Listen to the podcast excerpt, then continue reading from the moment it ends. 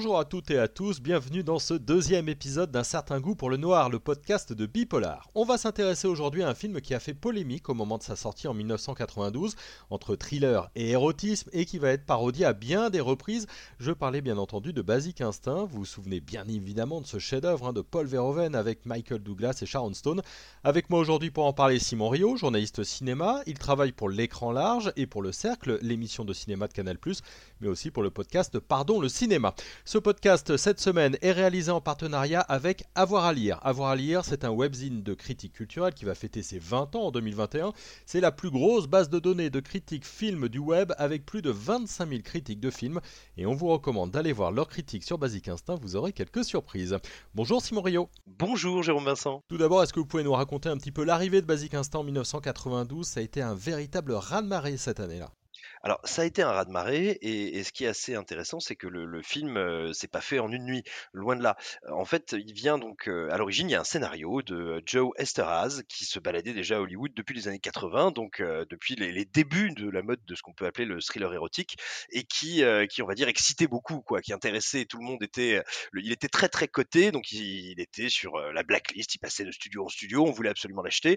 Finalement, il sera acquis par Carolco Pictures pour la de 3 millions de dollars, ce qui est énorme à l'époque. Et, la petite anecdote, ce qui est marrant, c'est qu'aujourd'hui, on va dire, c'est probablement l'élément du film qui est perçu ou qui est décrit peut-être comme le plus faible, c'est-à-dire que c'est pas du tout, euh, c'est pas du tout ce qu'on retient du film aujourd'hui, le scénario, en tout cas pas en premier. Mais voilà, c'est parti comme ça. C'est ce bon Paul Verhoeven qui va, qui va en, hériter.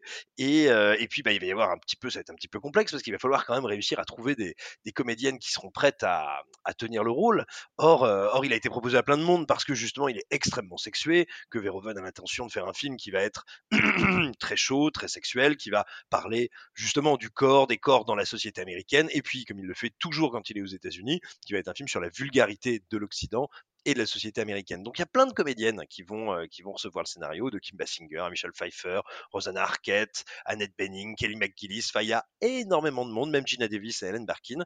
Et finalement, finalement, c'est Sharon Stone qui va, qui va, qui va obtenir le rôle. Sharon Stone qui avait déjà travaillé avec Verhoeven, vu qu'il l'avait dirigé dans Total Recall. Et, ce qui est intéressant, c'est qu'à ce moment-là, Sharon Stone, sa carrière n'est pas inexistante. Hein. Elle a fait plein de second rôles, elle a même été dans, des campagnes de pub très très vues aux États-Unis. Donc on pourrait se dire qu'elle est, c'est une jeune comédienne dont la carrière est en pleine ascension. Et ben pas du tout. C'est-à-dire qu'elle travaille, elle travaille, mais elle n'imprime pas. Elle ne marque pas encore la mémoire des, des spectateurs. Et c'est vraiment avec Basic Instinct que, qu'elle va, qu'elle va exploser. Donc oui, le, film a été un raz-de-marée et il a été un raz-de-marée malgré des critiques assez fraîches, mais en général, hein, comme toujours euh, autour des films de Verhoeven et surtout aux États-Unis, ils ont toujours été reçus, en tout cas souvent été reçus euh, avec beaucoup de défiance, beaucoup d'agacement, euh, voire beaucoup de colère. Hein. Il a été accusé d'un peu tous les noms euh, tout au long de sa carrière. On l'a, traité de tous les noms d'oiseaux et, même au sein du public, le film va, provoquer beaucoup de débats, beaucoup de remous, mais parce que justement, on n'a pas du tout l'habitude de voir, y compris même dans les thrillers érotiques, de, voir la sexualité, de voir les rapports hommes-femmes traités de cette manière-là. Ouais, euh, aussi pour le rôle euh, titre, je reviens sur les, acteurs, mais j'ai vu que sur le rôle donc du personnage masculin, il y avait toute une ribambelle d'acteurs qui avaient été pressentis, notamment Harrison Ford. Qu'est-ce qui s'explique que ça a été aussi dur pour le rôle masculin? On comprend bien pour le rôle féminin, mais pour le côté de l'inspecteur.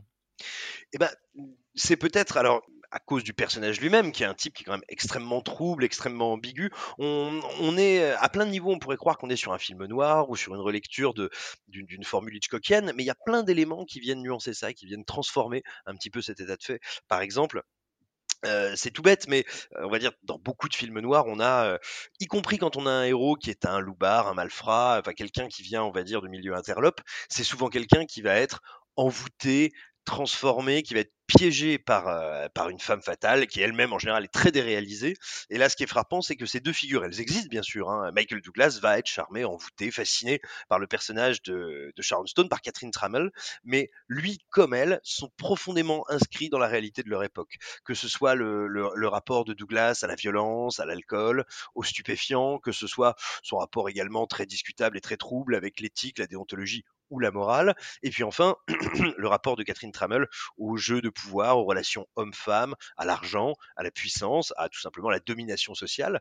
Ça en fait des personnages beaucoup plus terre à terre, beaucoup plus concrets que dans beaucoup, beaucoup, beaucoup de films noirs ou d'œuvres du genre. Et, je pense que ça, pour le coup, ça pose un vrai problème. Sans compter que, encore une fois, hein, il faut pas oublier que même à l'époque, les États-Unis sont un pays assez puritain et c'est un film dans lequel voilà on, joue avec la morale pour mieux la battre et il y a donc beaucoup de nudité des scènes de nudité on va dire on se met quand même un peu en danger parce que c'est pas euh, c'est pas de la chorégraphie pépère tranquillou euh, où on va faire la bête à dodo euh, en étant un bon père de famille. C'est vraiment un personnage masculin qui se met en danger dans de longues scènes de sexe que ce soit celle avec le personnage de Sharon Stone ou celle avec avec l'autre personnage féminin qui est très important dans le film et qui est interprété par c'est le moment où ma mémoire a décidé de me faire défaut par Jan Triplehorn qui joue donc euh, une psychiatre, le docteur Beth Garner, qui, a avec, avec Douglas une scène de sexe qui on va dire, assez loin d'être consensuelle et pas foncièrement consentie, qui est une séquence très violente, très dure, qui va d'ailleurs donner pas mal de fil à retordre à la MPA, au comité de censure américain. Et, euh, donc je pense que oui, c'est pas du tout évident pour un, un, un, acteur américain euh, de premier plan à l'époque d'endosser un rôle aussi potentiellement problématique. Oui, il y, a ce plan fameux, hein, celle de l'interrogatoire, hein, où Sharon Stone plie et déplie ses longues jambes dans sa robe euh, blanche. Ça, c'est une scène qui a été censurée et supprimée à la sortie euh, du film aux États-Unis. Et alors, alors, j'ai peur de vous dire une bêtise, mais je suis pas sûr qu'elle fasse partie des scènes censurées. Et justement, ça a été, mais ça a été une scène qui a été totalement euh, fantasmé et fantasmatique parce que il faut, il faut pour les personnes qui nous écoutent se, remettre un petit peu en, condition. On est en 1992. bien sûr, il y a des VHS, mais enfin leur définition étant ce qu'elle est, c'est pas le bout du monde. Quand un film sort, il faut attendre bien longtemps avant de pouvoir le revoir et certainement pas dans des dans des qualités d'image et de son comparables avec l'expérience en salle. Il y a, on n'est pas encore en train de, de, multiplier les DVD ou les fichiers. Enfin bon, bref, c'est-à-dire que cette scène, elle va rester mythique, mais elle va rester dans les mémoires surtout. Et en fait, ce qui est intéressant, c'est que c'est pas du tout là où les, les ciseaux de, de, la MPA vont être les plus les plus violents. C'est euh, c'est dans quatre séquences essentiellement. C'est la première la, la, première scène de sexe et de violence qui ouvre le film. Mmh. C'est justement la scène euh, avec euh, Jane Triplehorn. C'est la plus longue, la première et longue scène de sexe entre Douglas et Sharon Stone. Et voilà, ce sont les, les, les, passages principaux qui vont vraiment être charcutés. Et en fait, en revanche, moi je crois que cette scène, elle reste célèbre. Alors, comme je le disais, en, étant donné son statut, parce que c'est une image très brève qui, qui nous marque. Mais si cette image nous marque c'est pas seulement parce que Sharon Stone ne porte pas de sous-vêtements, c'est surtout parce que cette scène, elle témoigne d'un truc qui est très impressionnant dans le film. Alors, euh, Verhoeven, c'est quelqu'un qui connaît la technique et qui comprend ce qu'il fait. Il a toujours su très bien, très très bien s'entourer euh, au cinéma, mais là, vraiment, euh, dans Basic Instinct, il, réunit une équipe qui est complètement folle et dont la, on va dire, la synergie dans cette séquence est incroyable. Il faut savoir, à la photographie, il a un type qui deviendra euh, cinéaste après, qui est Yann de Bont, alors qu'il n'y aura pas un cinéaste fascinant, hein, c'est le type qui aura fait notamment Twister, mais qui est un immense directeur de la photo. Il a Jerry Goldsmith à la musique. Au montage, il a Frank G. Uriost, qui est euh, a bossé notamment sur Hitcher, sur Robocop, sur Piège de cristal, voilà, qui est lui non plus pas un manchot. Et cette séquence, c'est à la fois une très très grande séquence en termes de découpage. Les plans sont absolument parfaits, la répartition de chacun dans l'image de chaque personnage, que ce soit les flics, que ce soit Catherine Strammel, que ce soit les plans de réaction sur eux, tout ça est merveilleusement bien construit visuellement. La photo, on, l'a déjà dit, mais elle est magnifique. Et là, surtout, il y a un boulot de montage qui fait que cette séquence monte en pression, monte en pression en permanence. C'est absolument inexorable, c'est assez étouffant, c'est très très impressionnant. Et quand enfin elle décroise les jambes, ce plan qui dure un peu plus longtemps, qui devrait être en fait un plan de relâche, un plan de soulagement, recrée une, une, couche de tension par-dessus, parce que le spectateur est absolument surpris, non pas parce qu'il voit, mais parce qu'il entrevoit ou parce qu'il croit deviner. Et en fait, bien sûr, c'est euh, deviner cette nudité, euh, forcément, on marque le spectateur, mais en réalité, si elle peut marquer le spectateur comme ça, parce que c'est pas le seul film dans lequel on voit de la nudité, c'est parce que ça, ça arrive, c'est vraiment, c'est le point d'orgue, c'est le climax d'une séquence qui est construite de manière millimétrée et absolument implacable. Oui, ce qui est assez marquant dans, ce film, c'est tout cette toute cette ambivalence entre des scènes qui devraient être plutôt euh, calmes, sereines ou euh, violemment érotiques, et le côté malsain, c'est-à-dire que dès la première scène du, la, la première scène du film, celle où effectivement c'est une scène de sexe et ça se termine tout de suite par un meurtre. Hein, c'est pas trop un spoil de, dire ça. Le ton est donné, on sera toujours entre ombre et lumière. Absolument, le ton est donné et, à plein de niveaux. C'est-à-dire que la, la partie purement scène de sexe est beaucoup plus explicite que ce que Hollywood montre le plus souvent. La violence l'est également. Il faut, rappeler qu'il y a des maquillages de Rob Bottin, je crois, sur le film, qui, était, qui est un très très grand maquilleur d'effets spéciaux aux États-Unis. Il y a un plan notamment incroyable du pic à glace qui traverse le visage, qui traverse le nez, je crois, euh, de la victime, qui est mm. absolument saisissant, mais pareil, qui est d'une précision dans la violence et d'une d'un côté terre à terre et organique qu'on voit finalement finalement assez rarement dans les représentations de la violence. Euh, donc ça, à nouveau, ça surprend. Et puis, on sent et on sait déjà qu'on va nous parler de la domination des corps, de comment ils s'affrontent et de comment ils se confrontent. C'est pas pour rien que le personnage féminin est sur le dessus en position d'Amazon, en position de domination, et c'est pas pour rien que la caméra passe et s'arrête à un moment, notamment sur le corps nu de la victime et nous montre ce qui est déjà rare au cinéma, mais ce qui est rarissime dans le cinéma américain, un sexe d'homme couvert de sang. Et ça, c'est une séquence qui est très signifiante. Mmh. Je, reviens un petit peu sur le, contexte parce que euh, on parle évidemment de domination des corps et on a une héroïne euh, qui s'assume, plutôt une héroïne euh, forte, et pourtant ça a fait vraiment polémique hein, à la sortie et dans les milieux homosexuels est bisexuelle, mais aussi dans les milieux féministes. Est-ce que vous pouvez nous, en parler un petit Alors, ce qui est intéressant, moi, ce qui m'amuse, quand, quand, on discute du film aujourd'hui, moi, j'entends souvent des gens dire, mais euh, de toute façon, aujourd'hui, on pourrait plus faire Basic Instinct. Alors ça, j'en sais rien, mais ce que je constate, c'est qu'à l'époque, c'était déjà compliqué. Donc c'est intéressant de voir que cette espèce de fantasme ou de représentation euh, d'un peu d'âge d'or où le cinéma pouvait tout se permettre, où on osait tout, euh, est quand même à relativiser parce qu'effectivement, le film a fait, a fait face à pas mal d'opposition. Et, euh, et, oui, mais alors en fait, je, je, je pense que beaucoup d'observateurs ou d'observatrices en l'occurrence à l'époque ne, réalisent pas en fait d'où vient le film et ce qu'il est. C'est-à-dire que c'est pas juste un film américain standard, c'est un film américain qui est réalisé par Paul Verhoeven et en fait c'est un type, bah, c'est, un réalisateur hollandais, c'est pas pour rien qu'on le surnomme le hollandais violent et, euh, et qui lui arrive, si j'ose dire, il a déjà trois trois coups d'avance sur Hollywood. C'est-à-dire qu'il y a une époque où effectivement, euh, souvent le, le, thriller érotique ou le thriller sexuel et ça se voit avec les films de De Palma hein, que, je, je, trouve brillants mais qui on va dire qui ont des tropismes euh, très sexués d'un point de vue masculin. Euh, bah, en gros, ce dire bah merde alors ils nous ont mis une femme en rôle principal ou en, ou en rôle très important et en plus c'est pour en faire une psychopathe qui utilise le sexe pour euh, euh, pour, pour, faire du mal aux hommes. Euh, c'est pour ça qu'il y a une défiance en fait qui va commencer dès le tournage, c'est-à-dire le tournage va notamment être en, non pas empêché, mais, mais un peu troublé dans les rues de San Francisco dès qu'il y a des extérieurs. Et, et ce qu'il faut comprendre, c'est parce que oui, il y a une peur qui est un peu irrationnelle, qui est assez injuste parce que le film n'avait pas encore été vu à l'époque, mais en gros de se dire mon Dieu, ça va être un espèce de truc horriblement puritain qui va nous dire que les, femmes autonomes et indépendantes qui aiment le pouvoir et le sexe, euh, bah, en plus veulent tuer les hommes, quoi. Alors que c'est pas du tout le cas. Finalement, on pourrait tout à fait euh, soutenir que Catherine Trammell est peut-être un des seuls personnages moraux, ou en tout cas un des seuls personnages qui s'en tient et qui respecte sa propre, euh, son propre compas moral et sa propre philosophie dans tout le film. Là où tous les autres sont instables, troublés, manipulateurs, manipulés. Elle, c'est la seule qui tient le coup. Mais effectivement, le, film a provoqué, avant même qu'il soit vu, de, des réactions très fortes, parce que tout simplement, je, pense il, était pris précisément pour ce contre quoi il se bat. C'est-à-dire qu'on s'est dit voilà voilà un, oui un méchant film puritain qui va euh, qui va nous raconter n'importe quoi sur les femmes et sur le sexe et aussi sur la bisexualité. Il faut quand même bien voir qu'on est encore à l'époque euh, dans un cinéma grand public, le cinéma mainstream hollywoodien. Quand il doit représenter les homosexuels ou les bisexuels, c'est quand même généralement pour en faire des personnages négatifs, euh, addicts, victimes ou violent. Et, euh, et donc cette idée qu'on puisse euh, à nouveau euh, utiliser de ce type de, de, comment dire de ressort, c'est assez ça, a déclenché des réactions assez terribles. Mmh. Quelle place il a dans, dans, la filmographie de Paul Verhoeven? On est entre Total Recall et, et Showgirl, donc c'est les années vraiment 90. Alors, il a, une place particulière parce que c'est son énorme succès public aux États-Unis. C'est vraiment le film qui va euh, imposer son nom dans l'idée du grand public. C'est-à-dire que euh, je ne suis pas intimement convaincu que Total Recall, malgré son bon score euh, au box-office, ait été perçu par les spectateurs comme un film de Paul Verhoeven. C'est un film de Schwarzenegger, très clairement. Et donc là, tout d'un coup, bah oui, effectivement, il va, il va, il va être perçu comme un auteur pour le grand public. Quand bien même euh, dans la presse ou dans la critique, c'était, déjà le cas depuis un petit moment, euh, ça crée une bascule qui est quand même très très importante.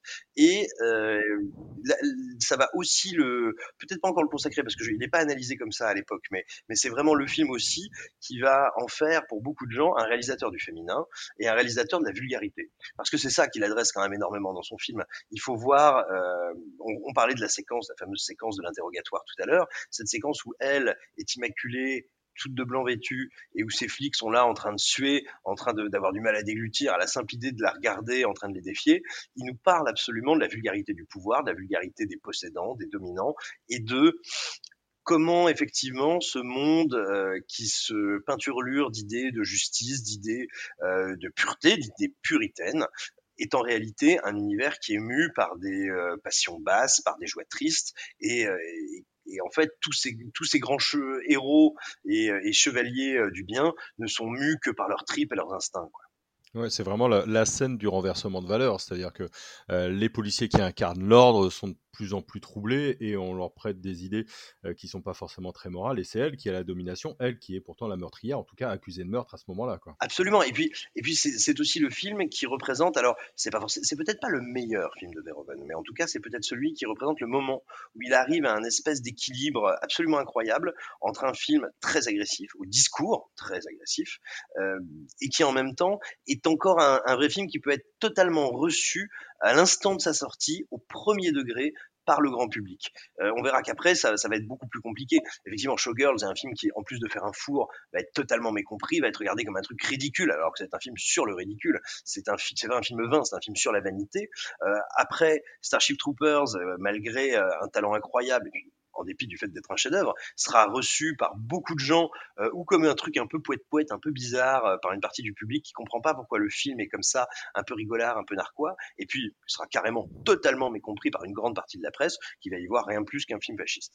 Donc euh, il faut voir un petit peu, c'est peut-être le, le, point d'incandescence de son cinéma quand il arrive effectivement à faire tenir ensemble simultanément et à faire accepter par le public un vrai brûlot, un vrai brûlot politique un vrai film de genre. Est-ce que c'est devenu un de ces films intemporels qu'on peut encore euh, revoir aujourd'hui sans problème? Oui, moi je suis pas loin de le penser. Euh, j'ai regardé un petit peu, j'ai revu le film il y a pas longtemps, et il y a quand même un truc qui est frappant, alors qu'il appartient à une période qui est le, début des années 90, euh, où on sent vraiment qu'il y a une espèce d'aporie de la mode qui est terrifiante. Enfin, il y a, mais exactement comme le début des années 80, on, voit qu'il y a des films qui parlent de leur époque et des films qui sont de leur époque. Lui arrive à faire les deux, c'est-à-dire qu'on identifie immédiatement la période en regardant les vêtements, les couleurs, les véhicules, les voitures, le style, on va dire, la mode de l'époque.